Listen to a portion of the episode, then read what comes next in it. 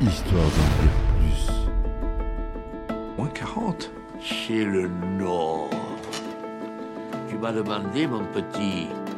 Je te retourne contre le mur, je te baisse par tous les trous, je te défonce, je te mets, je te Ça, ça nous intéresse pas Arrêtez ça Arrêtez je- Ça nous intéresse pas Ça nous intéresse plus J'ai- J'ai l'impression que l'océan ne me veut pas, je sais pas pourquoi. C'est une question de lune, une question de dune. Chouchou, viens avec moi Non, je viendrai plus jamais avec toi. Bien alors Félix, c'est grotesque, lâchez ce jouet.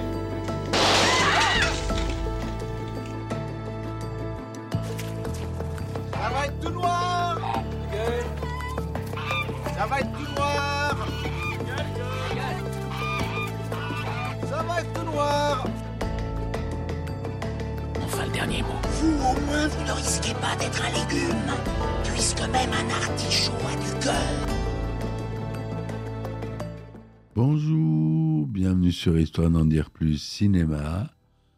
Aujourd'hui, on parle d'un film qui a lancé toute une saga, série, jeu, produits dérivés. Un film de Roland Emmerich et vous aurez reconnu dans le titre Stargate. Allez, c'est parti mon kiki. Alors Stargate, la porte des étoiles, ou la porte des étoiles tout court au Québec, ou titre original Stargate, est un film de science-fiction militaire américano-français, coécrit et réalisé par Roland Emmerich et sorti en 1994. Durant le film, des archéologues découvrent des vestiges égyptiens révélant une machine ouvrant un passage vers une autre planète. Daniel Jackson, qui est joué par James Spader, parvient à trouver les coordonnées nécessaires. Le colonel O'Neill, qui est joué par Kurt Russell, est à la tête de l'équipe composée de scientifiques et de soldats américains. Ils franchissent ensemble cette porte des étoiles pour découvrir un monde désertique dont la population est sous la coupe d'un tyran. Le film reçoit à sa sortie un accueil mitigé de la part des critiques. Le public est cependant au rendez-vous et le film est un succès commercial. Il acquiert au, fil du temps le statut de film culte de science-fiction. C'est bien pour ça que je vous en parle aujourd'hui.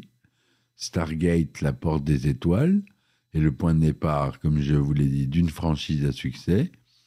Roland Emmerich et Dean Devlin vendent des droits à la MGM alors qu'ils travaillent sur Independence Day. La série télévisée Stargate SG1 reprend l'histoire un an après l'action du film. Les rôles principaux sont repris par Richard Dean Anderson, notre cher MacGyver, qui jouera O'Neill, et Michael Shanks, plus inconnu, qui reprendra le rôle de James Spader, Jackson.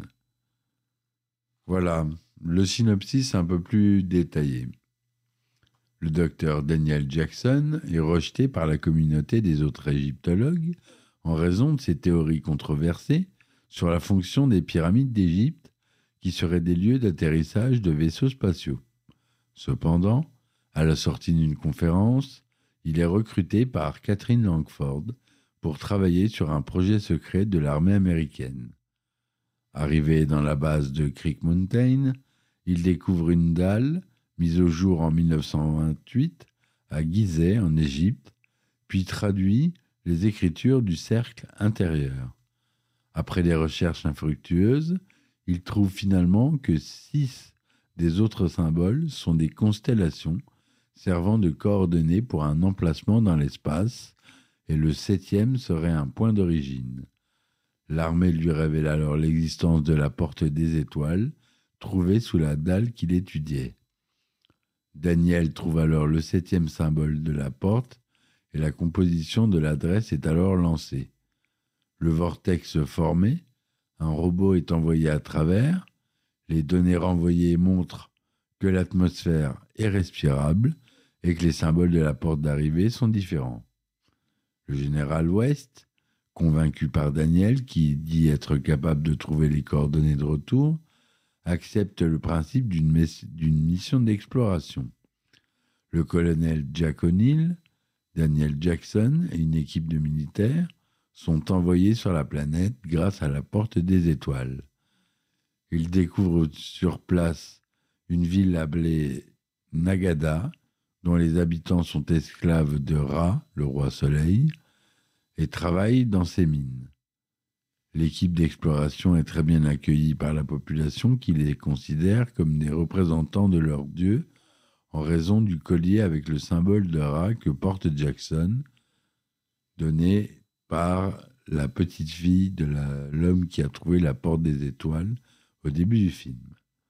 Cependant, la position de l'équipe va se compliquer quand Ra fait atterrir son vaisseau sur la planète et décide d'éliminer les terriens qui encouragent le peuple à se soulever. La situation s'envenime encore lorsque Ra récupère la bombe atomique apportée par l'équipe et en augmente la puissance pour la renvoyer sur Terre. Après un long combat, O'Neill réussit à renvoyer la bombe grâce aux anneaux de transport sur le vaisseau de Ra qui est en train de prendre la fuite après une rébellion des esclaves. Le vaisseau est détruit en orbite de la planète. Finalement, la porte des étoiles est rouverte pour permettre aux survivants de l'équipe de retourner sur Terre. Daniel décide néanmoins de rester à Abydos, la planète, avec sa nouvelle femme, Shahareh, une habitante de la planète. Voilà pour le résumé un peu plus détaillé. Donc, euh, à la réalisation, on l'a dit, c'est Roland Emmerich, comme au scénario, accompagné de Dean Devlin.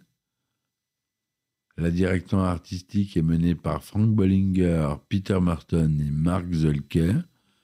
À la photographie, on a Carl Walter Lindenlaub, un- qui n'est pas euh, de la veille. En coproductrice, on a Hutte Emmerich, la femme de Roland Emmerich. Producteur délégué Mario Cassard. C'est produit par le studio Canal+, Centropolis Film Production, et avec la participation de Carolco Pictures. La dis- distribution se fait par la MGM aux États-Unis et par AMLF en France. Le budget du film est de 55 millions de dollars. Et comme je vous l'ai dit, c'est un film franco-américain. Les langues originales parlées dans le film sont l'anglais, le norvégien, le suédois, l'égyptien ancien et l'arabe. Le format est en couleur de luxe, 35 mm, 2 35e cinémascope et Panavision 2 39e cinémascope. Son DTS, Dolby SR, SDDS, Dolby Digital. Le film dure 116 minutes, avec une édition spéciale aux États-Unis de 128 minutes et 130 minutes pour la version Director's Cut aux États-Unis. Le film est sorti aux États-Unis le 28 octobre 1994 et il a fallu attendre le 1er février 1995 pour le voir arriver chez nous en France. Il était PG-13 aux États-Unis, c'est-à-dire euh, que certaines scènes peuvent heurter les enfants de moins de 13 ans, alors qu'en France, il est tout public. Kurt Russell y joue colonel Jonathan Jack O'Neill. James Spader y joue Daniel Jackson, docteur. Jay Davidson y jouera. Dax Biagas jouera jeune. Viveka Linfors joue Catherine Langford. Alexis Cruz Cara. Milia Vital Chaouri. Et Léon Ripi, général Ouest pour les rôles principaux, on va dire. Pour ce qui est de la production, Stargate, La Porte des Étoiles, est né de deux films que Roland Emmerich et Dean Devlin ont imaginés séparément. Necropolis, City of the Dead, écrit par Roland Emmerich durant ses études de cinéma à Munich en 1978, dont l'intrigue était centrée sur un vaisseau spatial enterré sous la grande pyramide de Gizeh, et le film imaginé par Dean Devlin, qui devait être Laurence d'Arabie sur une autre planète. Pour relier les deux, le chef décorateur Oliver Skoll leur suggère l'idée d'un appareil de téléportation qui deviendra la porte des étoiles. L'hypothèse sur laquelle se fonde le scénario s'inspire de la théorie ufologique des anciens astronautes, selon laquelle les extraterrestres auraient influencé le développement des civilisations anciennes, dont les Égyptiens. Ce concept existe déjà dans La guerre éternelle de 1974 de Joe Alderman et de la série télévisée Buck Rogers entre 1979 et 81. L'égyptologue Stuart Tyson Smith a été engagé comme consultant pour les dialogues en égyptien ancien et pour les hiéroglyphes. Pour cela, il a rencontré les scénaristes à plusieurs reprises durant la phase d'écriture du film, mais a dû se prêter à l'exercice de la traduction en temps réel à cause des changements de dialogue pendant le tournage. Avant le début du tournage, Peter Mitchell Rubin a créé un programme informatique pour imager entièrement le film avec un storyboard numérique. Il a ainsi obtenu des images très réalistes. Selon Devlin, le travail fourni est étonnant. Il permet d'avoir un aperçu sur la lumière et l'emplacement des caméras dans des décors qui n'avaient pas encore été construits.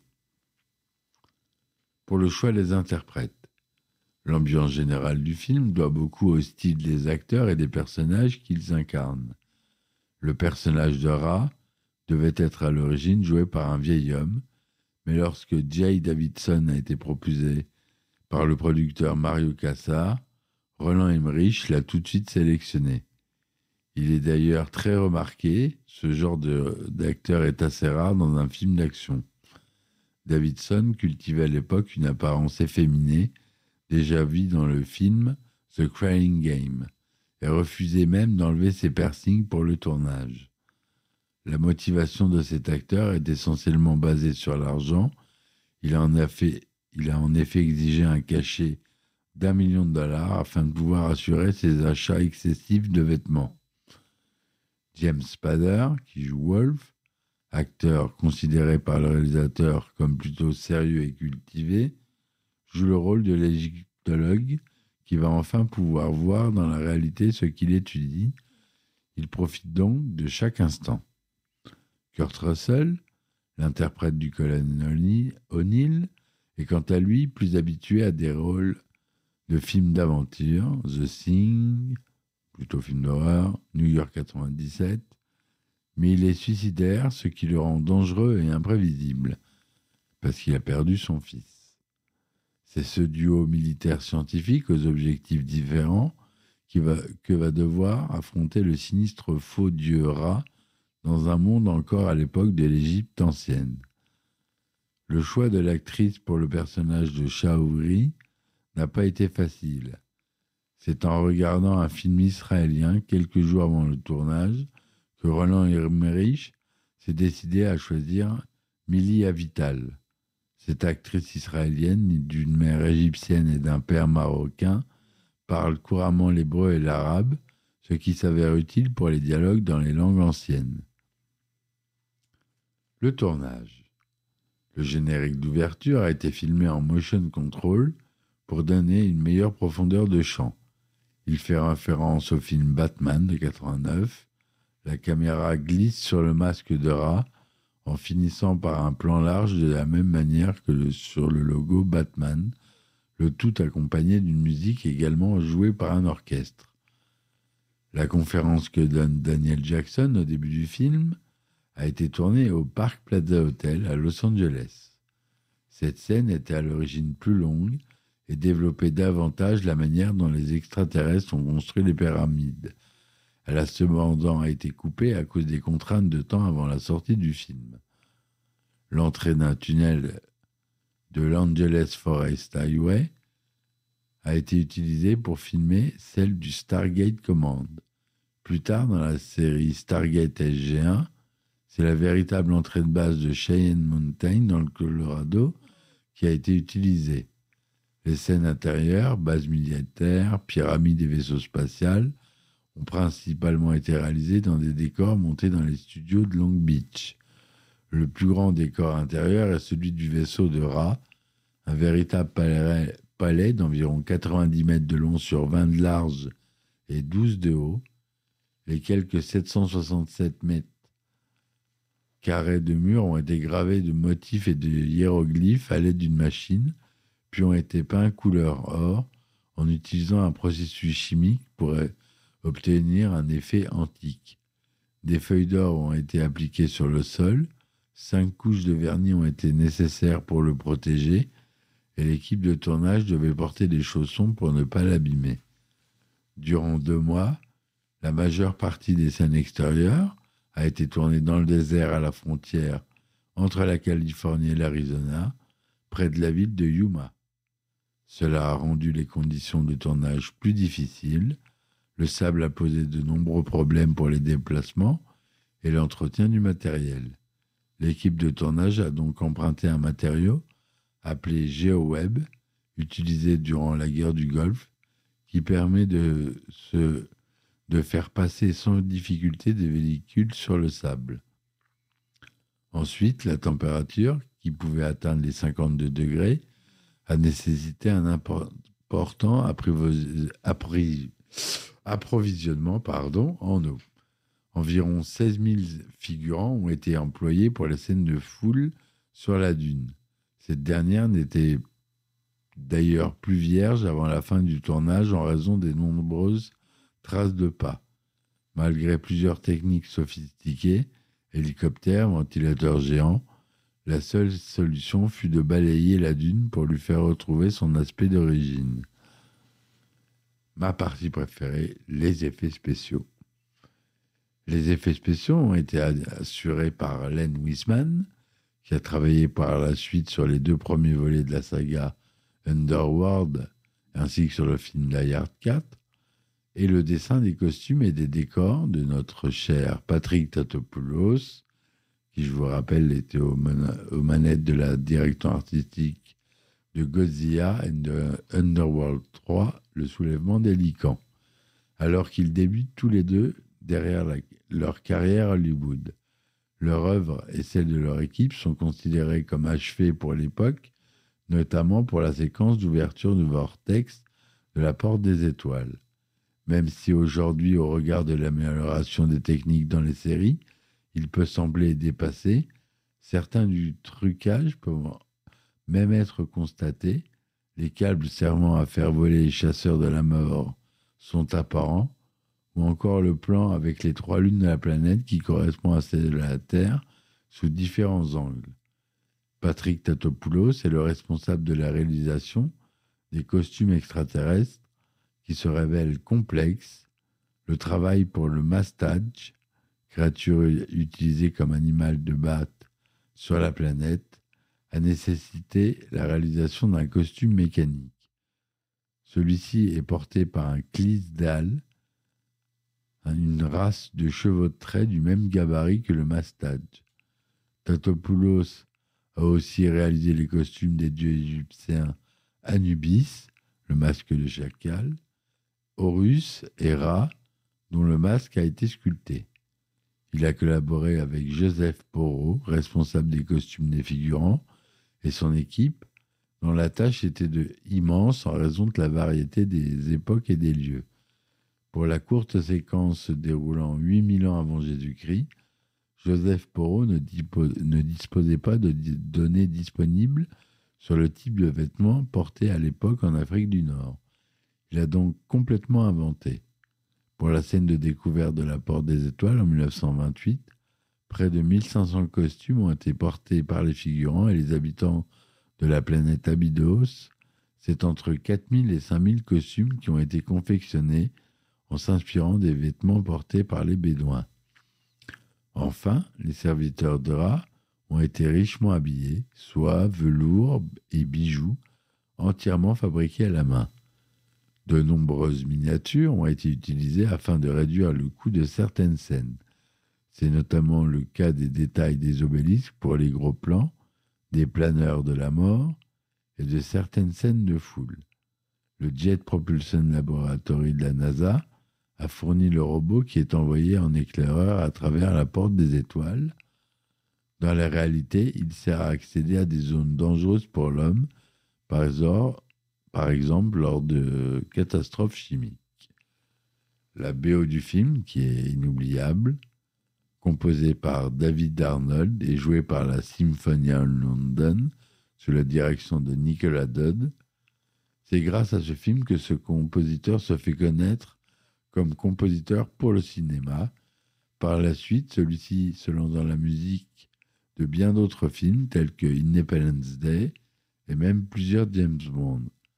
Le thème principal, composé d'instruments avant accordés de cuivre, évoque par ses composants orientales la mythologie égyptienne. Cette sonorité est renforcée par la chanteuse Natasha Atlas, d'origine égyptienne, qui participe à deux titres de la bande originale, dont celle de la découverte de la porte des étoiles à Gizeh. La bande originale est sortie en CD le 8 novembre 1994. Omar Zoudi, un étudiant en égyptologie, a tenté de poursuivre les scénaristes pour plagiat. Il affirmait leur avoir soumis le scénario une dizaine d'années avant la sortie du film, sans succès. Un de ses professeurs de l'université, John Hopkins, lui avait même apporté son soutien. L'affaire a finalement été réglée en dehors des tribunaux. L'éditeur de bande dessinée de la trilogie Nicopole, réalisée par Enki Bilal, a également renoncé à intenter un procès à Roland Emmerich, les similarités, vaisseau spatial en forme de pyramide, étant sans doute des coïncidences. Pardon. Dès le départ, le film cumule les critiques mitigées, voire défavorables, aussi bien aux États-Unis qu'en France. Le scénario est jugé trop faible, notamment à raison des dialogues impossibles entre l'écli- l'équipe d'exploration et le peuple d'Abydos, qui ne parlent pas la même langue. Olivier Séguré, du quotidien Libération, reproche au film d'user massivement d'effets spéciaux et de décors grandiloquents pour attirer un public jeune raffolant de grands spectacles tels que ceux des jeux vidéo. Une présence importante de clichés relevés, en particulier l'histoire d'amour entre Daniel Shaoli et le militarisme primaire, avec l'armée américaine qui débarque pour sauver un peuple opprimé et illettré. D'après Séguré, le résultat obtenu en fait un film purement hollywoodien. Mais c'est purement un film hollywoodien et c'est ce qu'on lui demande. Pas plus, monsieur Séguré. Alan Stone, journaliste du Washington Post, et pas rose non plus avec le film, mais tout de même en avant de bons enlèvements de science-fiction. Le mastage créature en mi-chemin entre l'éléphant et l'IAC et les yeux du rat qui s'illuminent quand il s'énerve sont respectivement caractérisés d'inventif et d'un autre monde. Le film est parfois comparé à d'autres œuvres, comme Les Aventuriers de l'Arche perdue et Star Wars. Sur le web, les notes sont également moyennes. Rotten Tomatoes lui donne 48% sur 40 critiques, ce qui fait pas beaucoup. Le film a rapporté plus de 71 millions de dollars aux États-Unis et 125 dans le reste du monde. Stargate, La Porte des Étoiles, arrive 17e au rang du box-office américain pour l'année 94, dans un classement dominé par Forrest Gump et Le Roi Lion. Évidemment, faire face à ces deux films-là, c'est compliqué. En France, il fera quand même 2 698 000 entrées. Et il a même été le film le plus vu de la semaine de sa sortie, avec 21% des parts de marché. Fini 9e au box-office français 1995. Il a eu euh, les meilleurs euh, effets spéciaux aux Saturn Awards,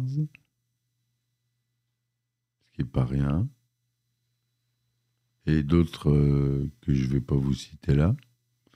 À l'origine, prévu pour créer une trilogie, les deux films suivants ne sont jamais sortis en raison du rachat des droits par la MGM, qui a décidé de continuer l'intrigue sous forme de série télévisée. Les deux acteurs principaux, James Spader et Kurt Russell, étaient d'ailleurs à l'époque d'accord pour tourner la suite. Entre 1996 et 1999, Bill McKay rédige cinq livres en anglais, qui représentent la suite possible de l'intrigue à partir des notes des deux scénaristes. En 2006, le scénariste Dean Devlin pense qu'en raison du succès des séries, il existe un public qui aimerait voir les deux films restants de la trilogie. L'histoire du second film est prévue pour se dérouler 12 ans après l'effet du premier film, de manière totalement indépendante de celle de la série. Cependant, fin 2008, l'idée est mise de côté en raison du lancement du troisième série Stargate prévu en 2009. En 2014, la MGM et la Warner Bros. ont annoncé officiellement un accord avec Roland Emmerich et Dean Devlin pour recréer une trilogie basée sur le film de 1994. Mais le 17 novembre 2016, dans une interview sur Empire Online, Devlin annonce l'annulation du projet. Une première série télévisée, Stargate, Stargate SG1, est produite par la MGN à partir de 1997 comme suite du film. Ce succès aboutit au lancement de nombreuses autres séries dérivées, Stargate Infinity, lancé en 2002, c'est un dessin animé, Stargate Atlantis, lancé en 2004, Stargate Universe, lancé en 2009, puis en 2018 une web série, Stargate Origin. Elles s'inscrivent toutes dans un univers de science-fiction les mythologies et les civilisations terriennes sont issues d'autres civilisations technologiquement plus avancées. Les éléments principaux de cet univers sont un réseau de portes reliant des planètes entre elles, entre plusieurs galaxies, ainsi que l'existence de plusieurs civilisations dont certains non humaines et à certains différents stades de développement. Seuls deux acteurs du film réussirent à reprendre leur rôle dans la première série, Alexis Cruz, qui joue Skara, et Eric Ascari, qui joue Kassouf. Mais les différences des séries ne s'arrêtent pas là. Certains noms de personnages sont orthographiés différemment, le colonel O'Neill devient O'Neill avec deux L au lieu d'un seul. Le prénom de son ex-femme passe de Sarah avec un H à Sarah avec un A. Quant à celui de la femme de Daniel Jackson, il passe de Shaori à Sha'ere. Il y a aussi la base militaire qui contient la bord des étoiles qui passe de la Creek Mountain, base fictive, à Cheyenne Mountain, réelle base. Stargate SG1 donne également le nom de l'express de l'espèce extraterrestre de rat, les Goa'uld. Le film est adapté en jeu vidéo sur plusieurs plateformes en 1995. Le joueur y incarne le colonel O'Neill durant la mission sur Abydos. Très orienté vers les nouveaux moyens de communication, il fut l'un des premiers films à être doté d'un site web ainsi que d'un CD-ROM sur le making-of intitulé Secret of Stargate. L'histoire est également reprise sous forme de roman et de bande dessinée. Les critiques des coffrets DVD et Blu-ray sont variées selon les éditions. Le premier Blu-ray sorti en 2006, considéré comme décevant, qualité de l'image, absence totale de bonus. À l'opposé, la nouvelle édition, sortie en l'honneur des 15 ans de la franchise Target, est considérée comme une réussite. Le film a été entièrement restauré afin d'obtenir un nouveau master haute définition qui permet de rajeunir le film. Le son, malgré quelques imperfections, a été bien retravaillé avec une sonde DTS HD Master Audio 7.1 en 24 bits en version originale. Les bonus contiennent des images de l'époque du tournage, mais aussi plus récentes, nouveaux reportages et nouvelles interviews. Voilà mes amis ce que je voulais vous dire aujourd'hui pour Stargate. J'espère que cette chronique vous aura plu. Merci de m'avoir écouté. N'hésitez pas à me supporter sur mes différentes plateformes que vous avez en description. Ça m'aide beaucoup. Vous pouvez vous abonner à Cast Plus ou Patreon Plus. Et vous avez le droit à des épisodes inédits et des anecdotes de tournage. Voilà, c'est tout pour moi. Merci, à très vite Et ciao ciao. Histoire d'en dire plus. Moins 40 C'est le Nord. Tu m'as demandé, mon petit. Je te retourne contre le mur, je te baisse par tous les trous, je te défonce, je te règles, je te ça nous intéresse pas Arrêtez ça Arrêtez je- Ça nous intéresse pas Ça nous intéresse plus J'ai l'impression que l'océan ne me veut pas, je sais pas pourquoi. Peut-être une question de lune, une question de dune. Félix Chouchou, viens avec moi Non, je viendrai plus jamais avec toi! Et alors Félix, c'est grotesque, lâchez ce jouet